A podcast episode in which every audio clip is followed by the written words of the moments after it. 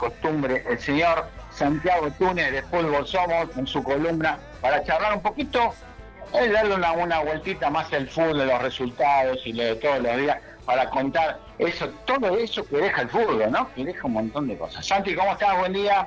Walter, ¿cómo va? ¿Todo bien por ahí? Todo tranquilo, todo tranquilo. Santi acá, eh, mirando la lontananza que se ve en algunas nubes, allá por la, por la zona oeste, ¿cómo está la cosa? Y acá por la zona oeste estamos con el pechito frío. hablando en términos futbolísticos, acá se está sintiendo bastante el frío. Pero por ahora hay un poco de sol, ayuda a eso. Pero según Moyo dice ahí donde está la jite, loco. Y ahí dice que está la gente, sí, en Hurlingham sobre todo, porque él es de ahí, pero, pero bueno, es o era, porque no sé dónde estará viviendo ahora, pero sí, por acá siempre hay algún que otro agite diario. Sí, no, no, no creo que esté viviendo por Morón, por Hurlingham, por Moreno, por alguna zona de eso, no creo, no, lo veo. A Moyo ni a Natalia, ni a Natalia no creo que eventualmente. A lo, a lo sumo en Parque Leluar, como. Como, sí, ahí, puede ser, ¿no? Ahí, ahí, ahí le damos la, la derecha, capaz que está por ahí. Santi, la, la propuesta era la semana pasada hablar de estos equipos porque nos sorprendía mucho dos equipos de acá que están en, competencia sudamericana, justamente en la Copa Sudamericana, que uno era el Bragantino, auspiciado hasta, hasta la médula por la gente de Red Bull, le han metido los, toros rojos hasta en el escudo del Bragantino, y otro era el, eh, City Torque, ese equipo con, con poca historia en Uruguay, que, nació de... el nombre de torque viene de un mecánico, el torque es la fuerza que tiene un motor, una cosa realmente increíble, pero bueno, consiguió un auspicio de la gente que maneja a todos los City que hay en el mundo con lo que es el, el, mascarón de pro, el equipo número uno, el actual campeón de Inglaterra, el Manchester City, y finalista ahora de la Champions. Exacto, Walter. El, en realidad, este equipo, cuando lo fundaron, que fue hace muy pocos años, ¿no? En el 2007, de entrada era como Club Atlético Torque. Todo cambia 10 años después, ¿no? Cuando llega la, el conglomerado este del, del City Group, como hablamos alguna vez, con los millones de dólares, ¿no? Que, traen los árabes cuando empiezan a desembarcar en el fútbol.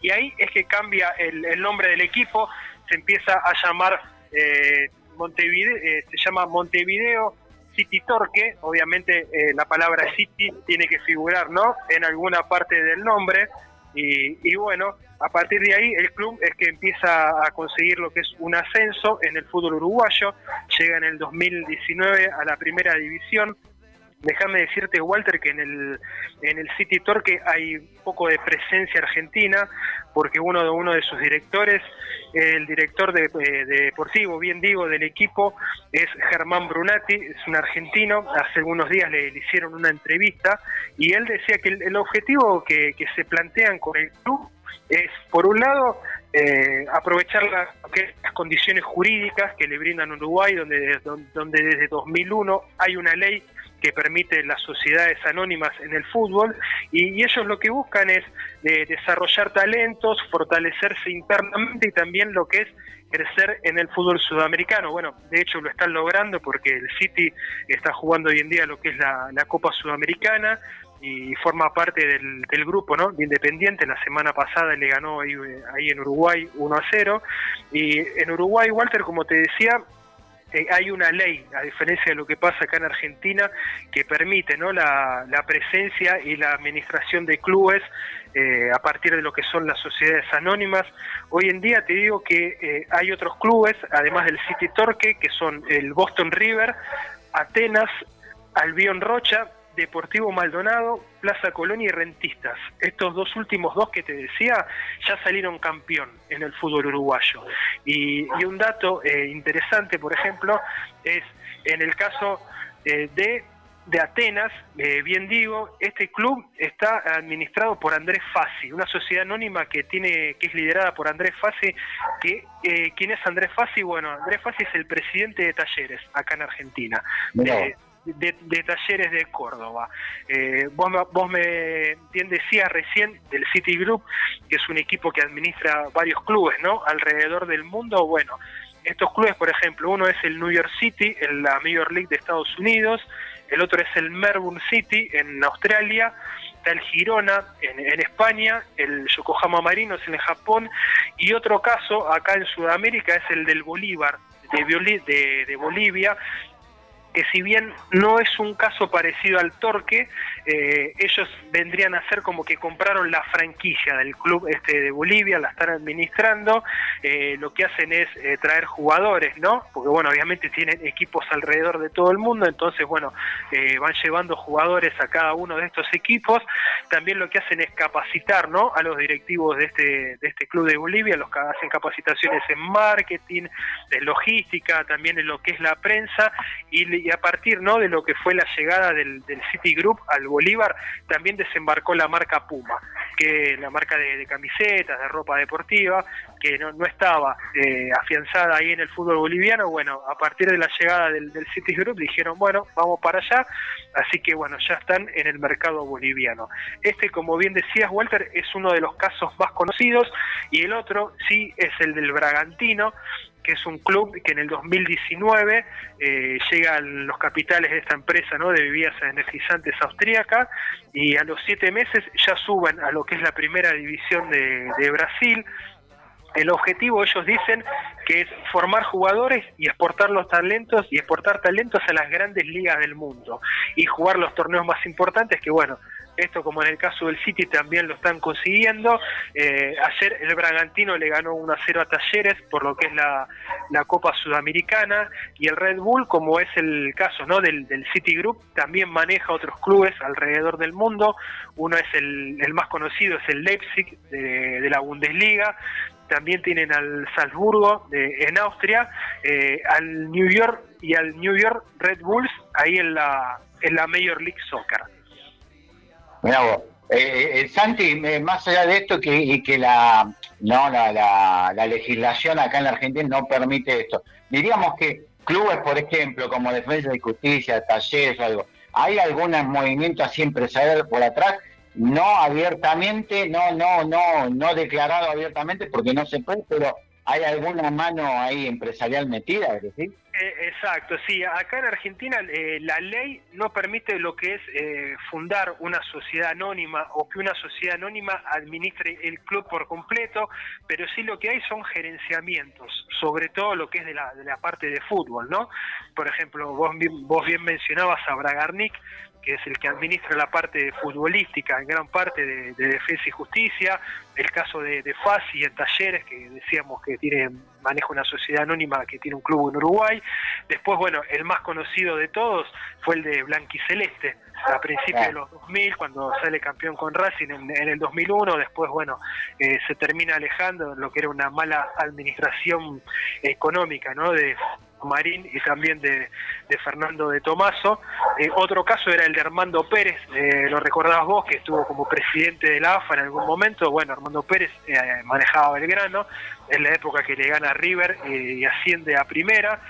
estuvo en algún momento Gustavo Mascardi administrando el fútbol de Ferro, y otro caso que lo hablábamos ¿no? hace algunos programas era el de torneos y competencias, cuando se hizo cargo de la parte futbolística de Argentino Junior, que hacía local en Mendoza. Eh, hubo una fuerte intención, ¿no? cuando Macri fue presidente, de tratar de impulsar una ley que permitiera el desembarco de las sociedades anónimas acá en el fútbol argentino. Eh, no lo logró, pero bueno, eh, a futuro yo calculo que, que en algún momento las sociedades anónimas eh, solo la pueden resistir los socios. Calculo que por ley hay algún que otro interés que haya por debajo de la mesa se terminará negociando y aprobando la llegada de los capitales de, las sociedades no anónimas del fútbol argentino solo como te digo, calculo que puede ser resistido por los socios. Acá en Argentina es uno de los pocos países eh, del mundo, ¿no? En el que todavía eh, permanecen lo que son las sociedades, sociedades civiles sin fines de lucro, por ejemplo, eh, en España, Walter, solo hay tres clubes en la liga, ¿no? En la liga española solo hay tres clubes que están manejados por los socios. Y nada más. Son el Atlético Bilbao, el Barcelona y el Real Madrid. El resto todos son bajo sociedades anónimas. Y de estas dos de estas sociedades anónimas que hay en la Liga eh, Española, hay dos casos que son manejadas por sudamericanos. Uno es el Valladolid, que, el titular del club es nada más y nada menos que Ronaldo, el brasileño, el fenómeno. Eh, bueno, y, y, otro es el Elche con Bragarnik, ¿no? Que recién lo mencionábamos en el caso de Defensa y Justicia, también está ahí olfateando un poco en Ferro Bragarnik, que siempre se dijo que uno de sus socios en el club este español, en el Elche, era Angelici, el expresidente del Boca, eh, él lo niega, pero lo que sí admite que entre los accionistas del club están eh, los futbolistas, ¿no? Darío Benedetto y Gustavo Bau, el ex Boca y el ex Racing. Mira vos, mira vos, no, no, no, tenía ese dato. Y eh, para, para, cerrar, Santi, te cerramos la primera parte. Nuevo club es argentino, ¿te acordás del, amigo SS? Eh, ni lo quiero nombrar. ¿Ese, ¿Ese también algún momento tuvo alguna incidencia en algún club de fútbol o no? No, no, no, no, no, no llegó a tener eh, incidencias, ¿no? En, en el club de fútbol. Pero, ¿quién te dice que a futuro, viste que ese, ese, ese tipo de personas siempre no están a flote, buscando negocios, eh, fuman abajo del agua, por decirlo de alguna manera, así que no te, no te sorprenda que en algún momento eh, aparezca ¿no? en, algún equipo y, sea noticia. Sí, sí, sí, me, me, me, imagino. Santi, y como para cerrar este tema, y dicho de tu óptica, de tu opinión, ¿le juega deportivamente, le juega en contra a esos clubes, como por ejemplo ahí estás dando el caso, por ejemplo en España, bueno, Barcelona y Real Madrid, monstruos, pero el otro que creo y, vemos que los clubes que tienen algún aporte de afuera o algún sponsor, y hablamos del Bragantino, como subió, de este el City Torque, el uruguayo, el Manchester City, que mucha gente hoy habla del Manchester City como uno de los grandes de Inglaterra. El Manchester City no era uno de los grandes, sino que era un, no sé, como para dar un ejemplo, era un argentino sueño de acá en, en nuestro país. Ese aporte a la larga, deportivamente, ¿les termina sirviendo o termina quemándolo al club? Vos, desde tu punto de vista. Mira, yo creo que deportivamente, si el club lo administra bien, eh, termina, termina siendo un, punto a favor, ¿viste? Después quizá en lo que es eh, la rivalidad entre los hinchas, eh, te juega un poco en contra. ¿no? me acuerdo de lo que eran las cargadas de los hinchas independientes, los de Racing, cuando estaba blanquiceleste, pero los volvían locos. ¿Viste? Pero y el caso Blanquiceleste fue un eh, bueno, una sociedad anónima, un gerenciamiento, pero muy mal administrado. Pero bueno, eh, a futuro, eh, siempre, si están bien administrados, termina siendo un punto a favor. La mayoría de, los clubes de España, bueno, salvo los que nombramos, ¿no? Los tres que nombramos, están administrados por sociedades anónimas. Muy pocas veces han fundido. Se conoce sobre el ascenso de España de algunos clubes que, bueno, que los socios han tenido que intervenir y pedir que se fueran eh, los capitales privados ¿no? que hacían el club, pero eh, sobre todo si hay capitales eh, que vienen del lado de los hombres, donde la billetera está abierta en todo momento, a la larga te terminan favoreciendo. El Manchester City como bien decías vos, era un club que no tenía la presencia en torneos internacionales y ni hablar el peso que tiene ahora en la Premier League, hasta lo que fue, hasta que lo compraron los capitales árabes, que ahí empiezan a llegar, bueno, Tevez, llega el, Kun Agüero y, otros argentinos más, pero si no, era un club que no, que estaba peleando por la mitad de la tabla. Si, si, se sabe aprovechar, sí, es un buen punto. Todo depende, en definitiva, de en que se administre el club. Perfecto, perfecto. Santi, hacemos la pausita y le decimos al Chile algún tema como para poner un break. Eh, y venimos con la segunda parte que te estuviste laburando buscando de esta situación que va a vivir River hoy, de equipos que tuvieron que poner algún eh, algún jugador de campo para, para cumplir o para, para el cupo. Para, ahí nos vas a dar algunos antecedentes de, de sobre lo que va a vivir River hoy. ¿Qué te parece? Dale, Walter, hacemos eso en el próximo bloque. Listo, Chila, un break ahí con eh, Santi, eh, Santi Túnez y volvemos en un ratito más, dosis diaria y de fútbol como vamos. Estás escuchando dosis diaria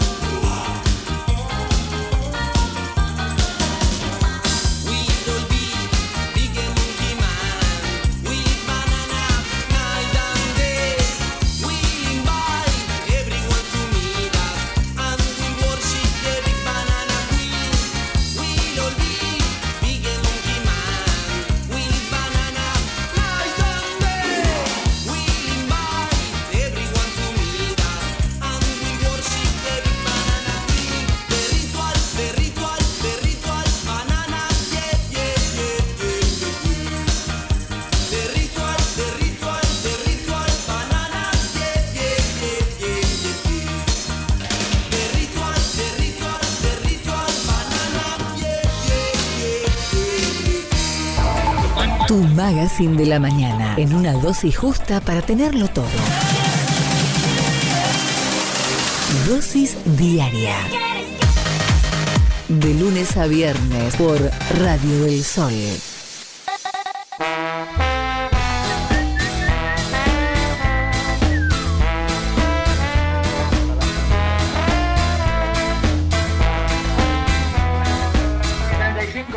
Parte de la columna de todos los miércoles de Santiago Otoño de Fútbol. Somos Santi, ahí vamos eh, cerrando la columna, pero con un tema de actualidad total, pero nosotros vamos un poquito más allá, ¿no? Como siempre de fútbol somos, de antecedentes de esta situación que vive River hoy, un jugador, más allá de las expulsiones de los jugadores del arquero, que han pasado en varias ocasiones, que expulsan al arquero y ya los cambios se habían hecho y el, el jugador de campo se pone el buzo y ataja, de situaciones parecidas a lo que, lo que le ocurre a River hoy, poniendo a un jugador de campo por todo el tema del COVID y todo esto. Exacto, Walter. Acá en, la primera división de Argentina hay solo dos casos de, de ese estilo como va a pasar hoy con, con Enzo Pérez.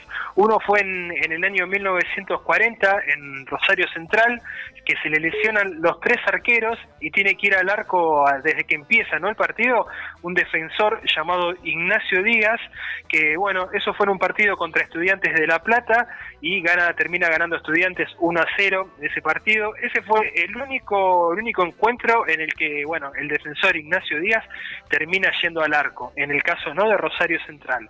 Y el otro fue en el en 1976 en Aldo Civi, que bueno, que como en el caso que, que hablamos recién, también se lesionan los tres arqueros termina atajando un defensor llamado Horacio Stringa.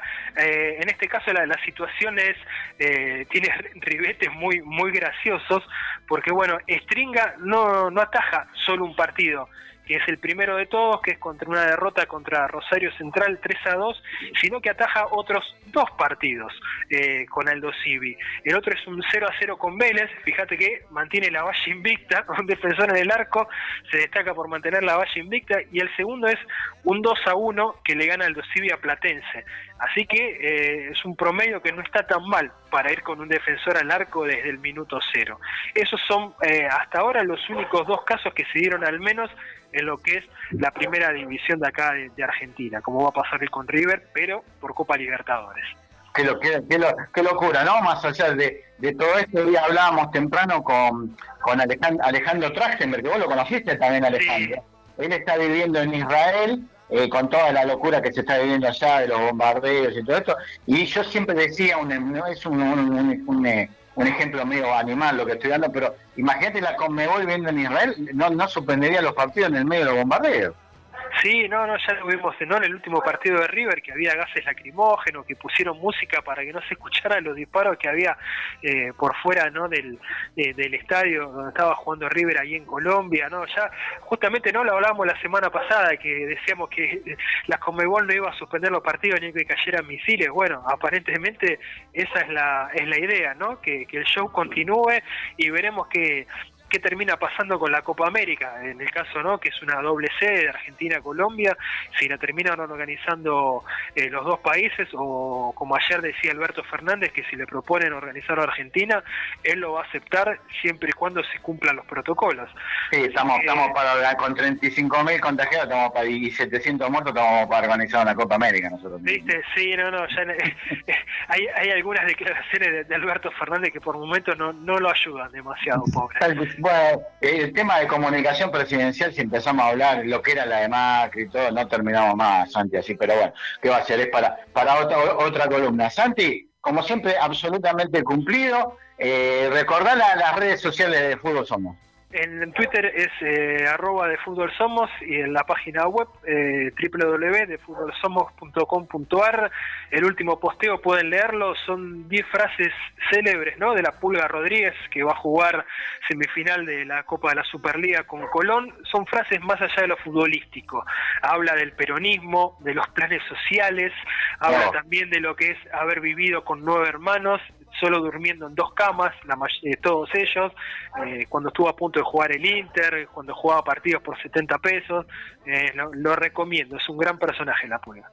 Me imagino, listo, Santi. Y la propuesta de, de, para la columna que viene, ya la habíamos hablado, ¿te acordás? El argentinos por el mundo, esos argentinos que están más allá de, de, los clásicos destinos de los argentinos, que es Europa, eh, Estados Unidos, ahora con la MLS, que tanto dinero, China que abrió su, campeonato, pero bueno, también es como que ahora chicó un poquito, pero esos argentinos que están en esos destinos exóticos, vos me hablás del hijo de Rodolfo Zapato, el conocido folclorista que tiene una carrera, pero de como técnico de, en un país que no se puede creer.